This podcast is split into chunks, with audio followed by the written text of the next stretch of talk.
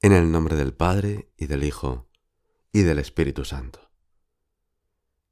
En una ocasión en que sales Jesús al camino, se te acerca un joven corriendo, se arrodilla delante de ti y te pregunta, Maestro bueno, ¿qué haré para heredar la vida eterna?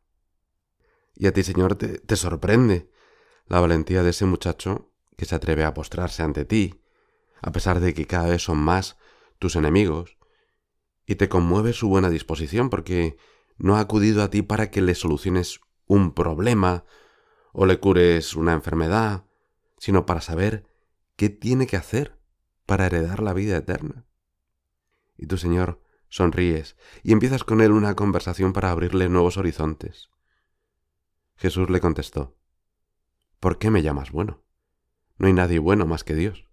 Ya sabes los mandamientos. No matarás, no cometerás adulterio, no robarás, no darás falso testimonio, no estafarás, honra a tu padre y a tu madre. Y el joven le dijo, todo eso lo he cumplido. ¿Qué me falta? El joven está orgulloso de poder responder con sinceridad que, que todo lo ha cumplido, pero sabe que no basta con hacer cosas buenas. Sabe por experiencia que, que el mero cumplimiento de las normas morales pues no llena el corazón.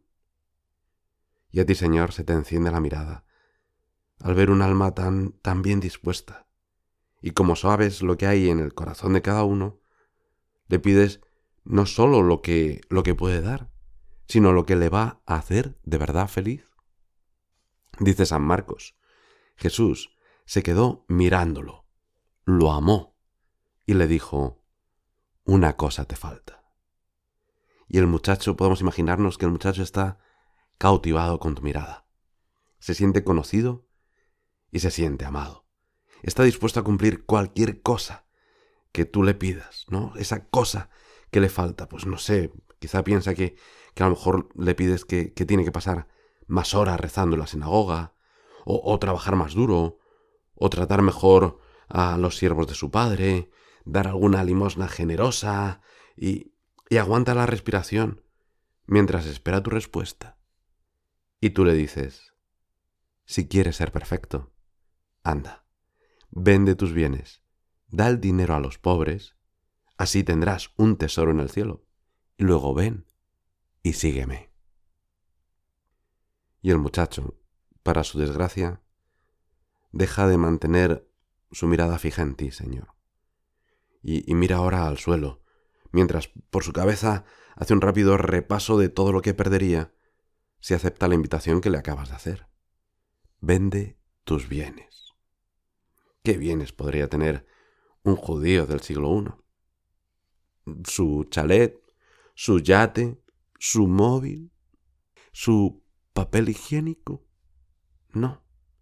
Tendría, no sé, su burro, sus hectáreas de tierra, algo de ganado, tres túnicas, unas sandalias Victoria, es decir, Nike, y poco más. Anda, vende tus bienes, da el dinero a los pobres, así tendrás un tesoro en el cielo, y luego ven y sígueme.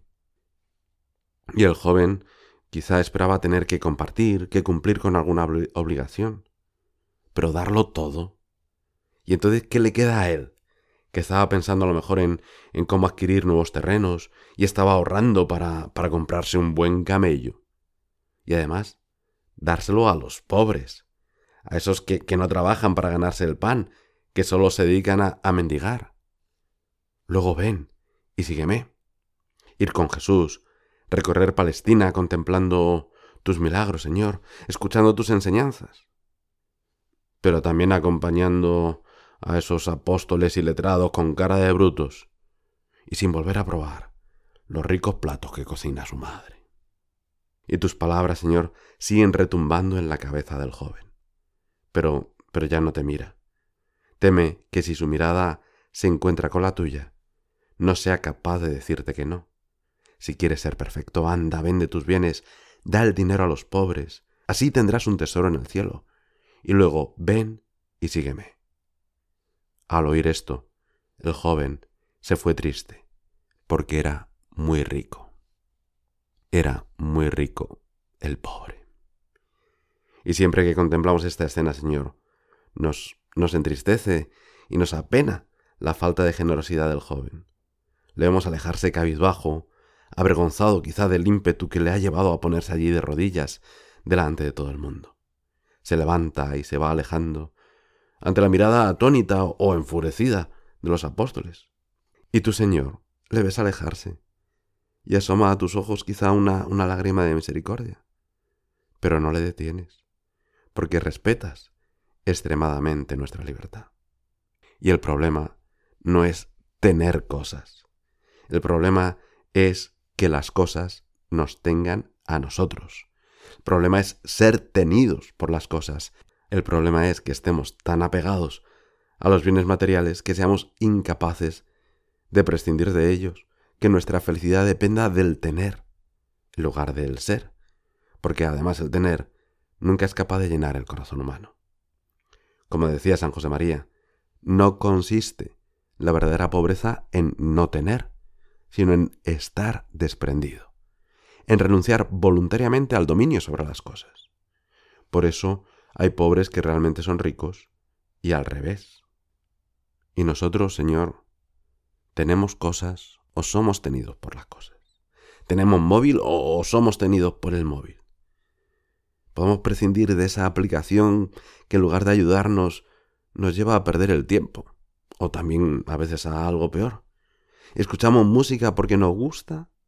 ¿O es que ya no podemos vivir sin escuchar música? Me duele, Señor, que los demás tengan cosas que yo no tengo, o cosas mejores de las que yo tengo. ¿Somos capaces de compartir con los demás lo que tenemos? Y ahora, contempla sobre ti la mirada del Señor, y no quieras apartar tus ojos de los suyos, que te miran con infinito cariño, y escucha su voz. Si quieres ser perfecto, anda, vende tus bienes, da el dinero a los pobres, así tendrás un tesoro en el cielo, y luego ven y sígueme.